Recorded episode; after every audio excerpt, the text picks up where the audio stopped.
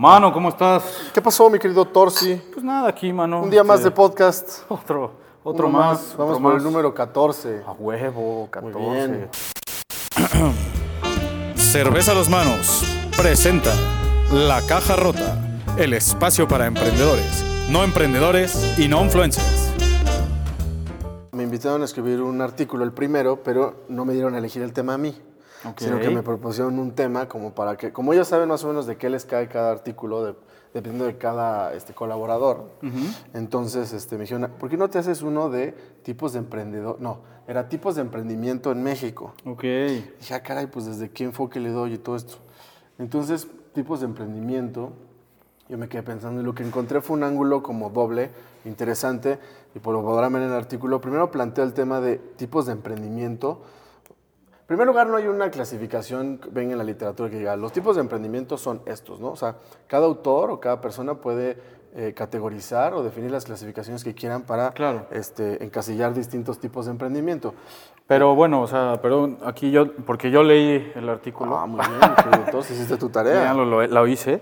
Eh, hablas de un, o sea, sí hay una división, eh, por decirlo de alguna manera, eh, académicamente hablando, entre diferentes emprendimientos, ¿no? Hay- Dependiendo del hay- autor. Dependiendo del O autor. sea, yo planteo un Claro. enfoque, en, en el artículo justamente, como bien dices, planteo una división en tipos de emprendimiento de acuerdo a un autor de MIT, que tuve la oportunidad de conocer y les hablo mucho de las Bill. Aulet, ¿no? Siempre voy a estar hablando de este cabrón porque me parece un, un verdadero gurú en todos estos Es temas. este, Bill Outlet maneja dos clases. Dos, dos tipos de emprendimiento, Emprendi- los que son, digamos, emprendimientos locales y los que son emprendimientos globales, que los llama emprendimientos basados en la innovación y los otros son los emprendimientos locales. Entonces, ¿qué es un emprendimiento local? Pues es poner un coworking, poner un restaurante, una tintorería, una escuela.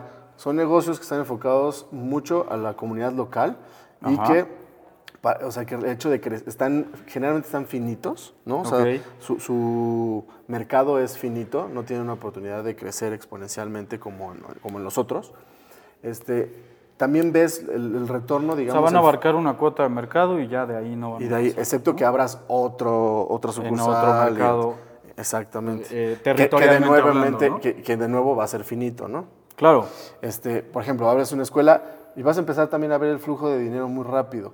Los capitales de inversión también suelen ser más pequeños. No es lo mismo montar una empresa como Uber que montar, un- que montar una escuela o un restaurante, ¿no? Entonces el capital es menor, los flujos los empiezas a ver mucho más rápido, el crecimiento de flujos generalmente es lineal y, y de nuevo está topado hasta un cierto punto, ¿no? La capacidad del restaurante, la capacidad de la escuela. Claro. O sea, por más que tú quieras promover más la escuela, si ya está topada en cuanto a niños te quedan, pues igual y podrás vender algunos add-ons o cosas así, pero digamos está supeditada a esa capacidad. Y digo, ya hay, eh, varios tipos de emprendedores que vamos a, a hablar de eso al respecto, pero eh, esto no quiere decir que, o sea, con que sea finito el mercado, no quiere decir que hasta ahí llegues. O sea, puede Ah, ser sí. que pongas 27 tintorerías, ¿no? O sea, Exacto. ahí depende de la visión de cada Y emprendedor. ahí, y exacto, y hay más una etapa, no significa que si estás en una no puedes abarcar el otro, sino que hay una zona de transición en donde, por ejemplo, un negocio pudo haber empezado chiquito, como un banco local Claro, en un claro, lugar, claro. y después convertirse en un monstruo que es una, una entidad bancaria internacional, ¿no? Claro. O sea, o fuera de los servicios financieros, no sé, volviendo al tema de lo- los restaurantes o las tintorerías, puede ser que tu negocio pegó tanto que lo puedes franquiciar o ya entras a, Exactamente. a, a un, a, un, este, a una etapa de un expansión. mundo de posibilidades Ajá. cañosísima. Este, incluso, por ejemplo, no es un supermercado, pudo haber empezado chiquito y al final terminar convirtiéndose en un Walmart o en un Amazon o cosas de ese estilo, ¿no? totalmente. En los emprendimientos basados en la innovación y que van enfocados a mercados globales, necesitas obviamente muchísimo más capital, ¿no? Para echar a andar una empresa como SpaceX, Tesla, Uber, Amazon, esas Claro. cosas necesitas muchísimo más capital. El retorno de esa inversión lo vas a ver a, a muchísimos años después. Si graficáramos, si graficásemos el crecimiento de una empresa pequeña y mediana, ¿no? de esto a que se refiere Bill Outlet, eh, veríamos una línea recta. ¿no? O sea, es un crecimiento lineal. Eh, constante, finito, como dice Pedro, y las empresas que decías ahorita, como Uber, como SpaceX, como Rappi, como... Es una curva que primero tiene muchas pero, o sea, es una curva de Sí. aprendizaje. No, es una curva que incluso pasa por pérdida. por pérdida. Si tú- exacto. Y después ya entra en los números negativos y luego sale, Y ¿no? luego si es que llega a ser un negocio exitoso. Sí, es un negocio. De acuerdo. Exacto. Incluso, entonces tiene que ver eso con, con las utilidades, con el flujo efectivo, Claro. pero también con la generación de empleo. Podríamos pensar entonces que si bien esos dos tipos de emprendimientos, ya vemos emprendedores que nos gusta entrarle a algunos negocios y otros emprendedores que les gusta entrar a otros negocios. Pero a mí se me ocurrió decir, bueno, y en México, ¿qué nos gusta más? Entonces propuse una clasificación más cotorreña, Ok, muy cotorra como muy, la nariz muy, de este este, muy ad hoc a mi A ver, espíritu. pero ahora yo, tú vas a ser el entrevistado y yo el entrevistador. Muy bien, me parece muy buena esta dinámica. mi Empecé a leer de pronto eh, sobre el wannabe emprendedor, ¿no? ¿Qué es eso? ¿Qué es el wannabe emprendedor? No más antes, es dependiendo como la personalidad y el estilo de los Ah, emprendedores que hay en México, independientemente, a, diferencia de lo de Bill Olet, independientemente del mercado al que se dirigen. Es más como con el espíritu de la persona. Ok. Entonces, ahora sí, el Tiene wannabe que ver directamente con la personalidad. Exactamente. ¿no? El wannabe emprendedor, ¿qué es eso? El wannabe emprendedor es el cuate este que, pues como todos los wannabe de todos los que hay en, en muchísimas cosas. O sea, imagínense es- un wannabe de algo que les caga. Este güey Si de por sí el emprendedor a veces cae gordo, ¿no? Así como que, ay, este se siente emprendedor y la este chingada. este no sé güey es empresario, se pone CEO, ¿no? Y es Ajá, el solo, sí, güey. es el solo y no ha logrado nada, pero ya es CEO. Eso nos pasa a veces mucho. Claro. Este, el buen emprendedor es ese todavía que está un escalón abajo, porque es el cuate que realmente todavía no ha echado a andar nada, pero tiene un montón de ideas de, negocio y siempre está como en el ya merito. O sea, está esperando el momento, está esperando el socio adecuado, está esperando tener la lana, o está esperando quién sabe qué, que llegue como por obra y magia. El, el consolidar alguno de los proyectos que tiene en la mente. Entonces un día tiene la mejor idea, así casi casi como el Javi Noble de, Ándale, güey, güey. gasolinerías a tu casa. Todo el mundo no nos da hueva no llevar gasolina, ir a cargar gasolina, ¿no? Y ya, Sí, pero- siempre tiene grandes ideas, pero pues puede pasar el tiempo y nunca las concreta. Y ese es un problema que tenemos muy arraigado también los seres humanos, Sí. ¿no? El, el tener muy buenas ideas y no ejecutarlas. Yo lo digo por experiencia personal, nunca es el momento adecuado. Ah, sí nunca es el momento Siempre estás esperando el momento en el que... Nunca vas a estar lo suficientemente seguro financieramente, profesionalmente, etcétera, para hacer algo. O sea, y, y va al plano de lo que sea. Al ¿no? plano cartesiano, Al al- plano cartesiano, al de las X y las Y. no. Eh, yo tengo, o sea, tengo amigos, ¿no? Que es que todavía no es el momento, no sé, de tener hijos. Güey, nunca va a ser el momento adecuado Exacto. para nada. O otros Entonces, dicen, o cuando vas a hacer, termine hazlo. la universidad, Sí, tal, cuando sí, sí. consiga trabajo, cuando me asciendan... cu- No, si vas a hacer algo, hazlo ahorita. Ok. Ten la determinación y hazlo. Entonces, buena bien emprendedor, da el salto, rompe esa inercia Deja de ser wannabe y deja and de just ser be. wannabe y just Ok. be. Ah, ahora, Muy bien, ¿cuál sigue, mi querido Torsi? mencionas aquí al empresario de cepa. Esto me suena como un pedo tradicional. Sí, este es más enfocado al, al- digamos, porque también, ¿cómo definiríamos qué, qué es un emprendedor? Y básicamente un emprendedor es un agente de cambio que genera valor a través de su emprendimiento, a través de un proyecto. Entonces es un proyecto que genera valor al mercado, tanto que el mercado retribuye valor económico al proyecto, proyecto. de forma que se puede mantener a lo largo del tiempo. Entonces, eso es un emprendedor, el que logra hacer estas actividades que acabo de, digamos, de, de definir, Ok. a grosso modo. Entonces, evidentemente, los empresarios también son emprendedores. Entonces, aquí quería yo como categorizar a esta, a los clásicos empresarios, a los que estamos muchísimo más Que visten acostumbrados. de ¿no? traje, tienen un horario específico. Exactamente, ahí los nombres son el, el clásico empresario más tradicional, el que generalmente tiene una estructura godín debajo ¿no? de él, ¿no? Es una, sea, hay muchas empresas familiares bajo este esquema. ¿no? Muchísimas empresas familiares. Eh, muchos de los hijos de estas personas pues, van a tomar las riendas del negocio. Exacto. Tienen, tienen trabajando hacia los hermanos o al primo. Este, son estructuras jerárquicas muy notorias, o sea, donde la cabeza tiene el- la voz y el mando y la decisión absoluta, independientemente de las capacidades o no que tengan, ¿no? Oficinas con puertas cerradas, donde tienen generalmente secretarias, ¿no? Es imposible acercarte con ellos y todas esas Sí, sí, cosas. sí, tienes que pedir un Ese es el empresario de cepa, ese es ese tipo de emprendedor que a final de cuentas también con- a él lo identifican muchísimo en el gremio al que pertenece. Claro. Este, generalmente tiene muy buenos contactos y si necesita echar a andar una nueva empresa, un nuevo negocio, Sabe- o tiene el capital para hacerlo o conoce a la gente que está ahí y todo eso. Ese es el empresario de cepa, mi querido Ok, ok, interesante. Vámonos tendidos con el biznero. El ¿Qué es biznero. esto del biznero? Ese es un cuate que es el clásico cuate que todo el tiempo está metido en varios business o, y que además te vende lo que sea. Oye, os de cuenta que- Dinero de business, de negocio, Exacto, ¿no? dinero de business. Entonces, ayer te vendía plumas, pero mañana si le llegan que, oye, conseguimos tal, pues ya mañana te vende cerveza y si no, este, libros y si no, este, los productos de la central de abastos. De hecho, este- de, de hecho, ahí sí yo diría que eh, hemos dicho que no hay un gen emprendedor, que se aprende, que no sé qué, pero yo diría que este sí es un gen, el de vender cosas. Ah, este Tengo, cuate es un este, vendedor. Es, es vendedor Total, nato. nato. Po- Podría no tener educación universitaria, dices en tu artículo, no me quiero robar tus ideas, pero podría no tener educación universitaria y ser mucho mejor vendedor que el vendedor más estudiado. ¿sabes? Sí, O sea, total. eh, Es gente el que, que- dinero, que ¿no? le nace, o sea, que lo trae ya y tienen, generalmente tienen como esta labia y todo eso, y, y tienen muy buen feeling, o sea, generalmente no usan metodologías ni nada, pero tienen muy buen feeling para cachar qué ideas de negocio pueden jalar o no, y todo el tiempo están buscándole, o sea, que si venden carros, que si venden esto, que si venden el otro, y por ahí están. Por ahí está el rollo Eso del biznero. Ese es el, ese es el biznero. Ahora está el emprendedor contemporáneo, el emprendedor de hoy, ¿no? El emprendedor contemporáneo, este, este me gusta y a este me gustaría asemejarme un poco más. Claro. Este, que, que yo también digo en el artículo, todos tenemos un poquito de todo y es más un tipo de, de reflexión y, y cotorreo, como les decía. ¿no? Pero, o sea, las categorías son más como, están un poquito exageradas, como para que también la gente se pueda encasillar ahí. Todos tenemos un poco de todo y es, es un poco de, de- para reírnos y eso. El emprendedor contemporáneo es alguien que dice, a mí me gusta el tema del emprendimiento y me quiero dedicar de lleno a eso, o sea, echar a andar un proyecto de emprendimiento, eh, pero bien hecho.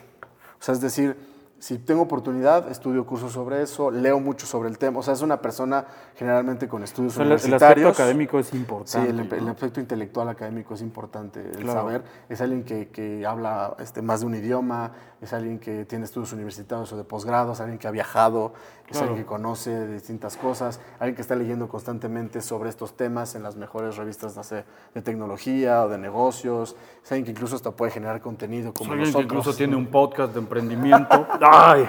Ay, perdón. ¡Ay, sorry, Mike! Además, sabe de bajar capital. O sea, ya sabe de otro tipo de. O sea, digamos, los que hablan. El, el biznero, si se fijan, está más enfocado a estos mercados locales, pensando en Bill Oled. Y el emprendedor contemporáneo es alguien que está buscando más pegarle a un proyecto de emprendimiento en el tema de innovación.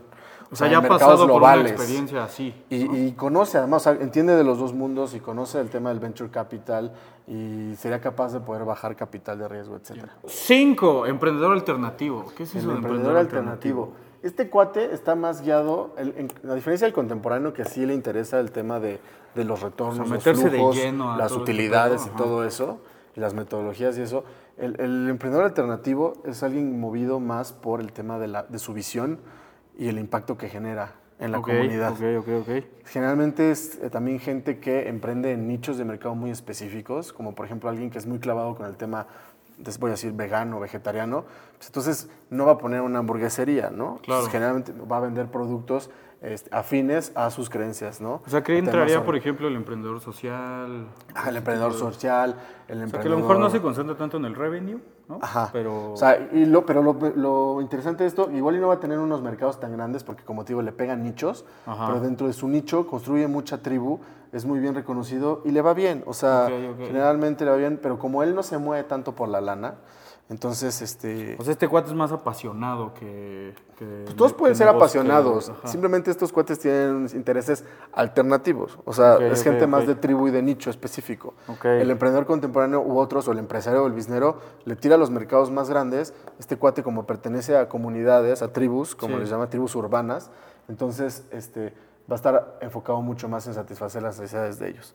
Ahí puedes ver la gente, por ejemplo, muy clavada con las mascotas, o, o sea, con los animales, o gente muy clavada con el cambio climático, o con, este, con temas ambientales, ambientales, temas lo, de- lo del veganismo y el, y el vegetarianismo, este, Etcétera.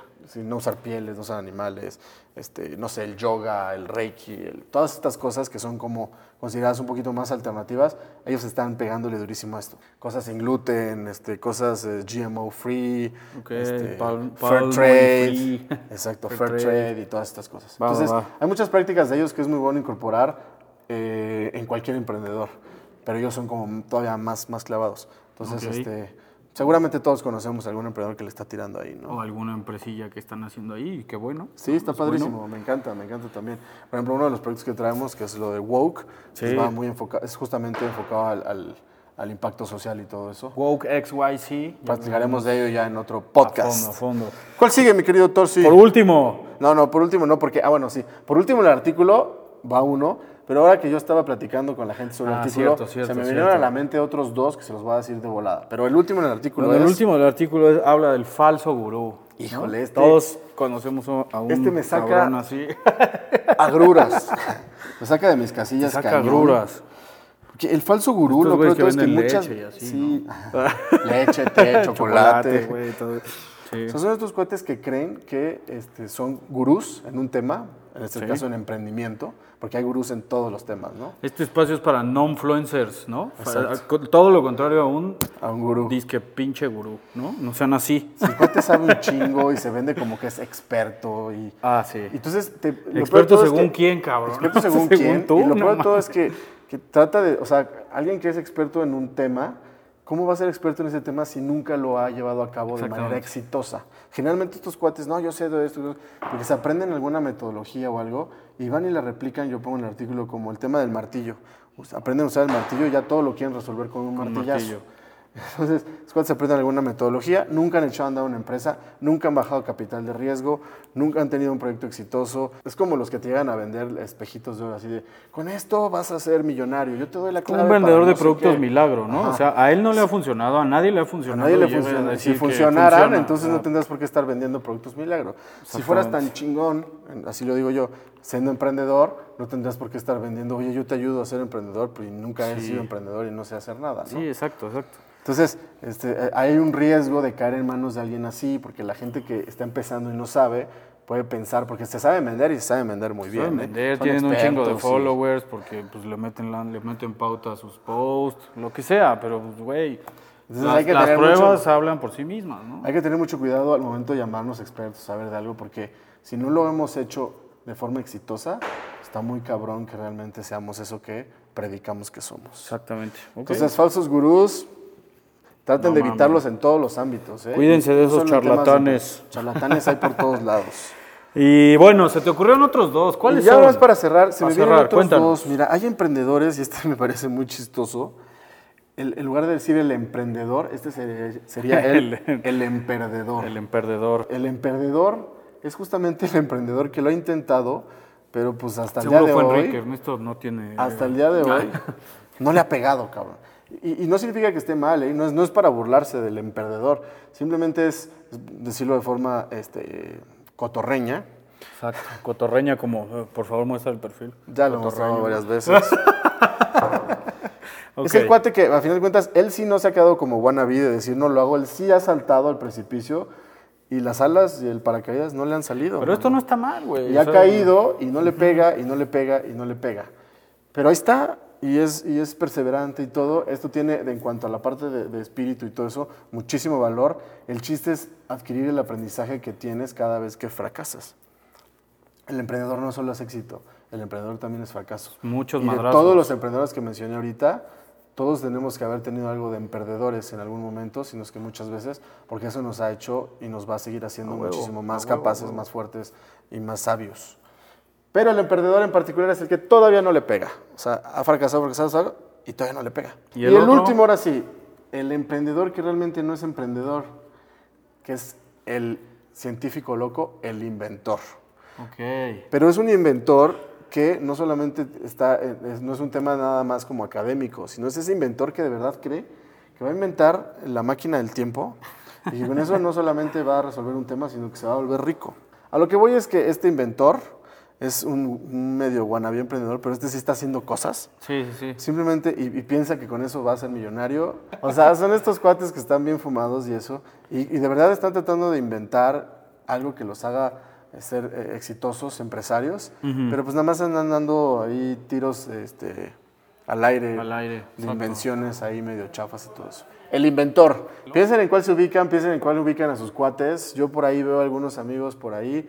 Pongan en sus comentarios si tienen alguna idea de otro tipo de emprendedor o si ustedes caben en no alguno de de acuerdo, ellos. díganos, están pendejos, eso no es así, lo que sea, ¿no? O sea, ah, y otra cosa muy importante, esto no es para señalar a nadie, esto simplemente es para reflexionar al respecto. Sí, y burlarnos Pero un poco de nosotros mismos. Por supuesto, a huevo. O sea, todos tenemos de nuevo Todos tenemos un de poquito de todo. todo. ¿Va? Mi Pues querido. Torsi, Querido que la Pedrito. pases muy chingón. Iguanas, el día de mano. mañana, en el Día del Abogado. Gracias, El mano. abogánster. Saludos a todos los abogansters Saludos por allá. a todos los abogados. Muchas gracias Mal por necesario en la sociedad. Adiós. Adiós.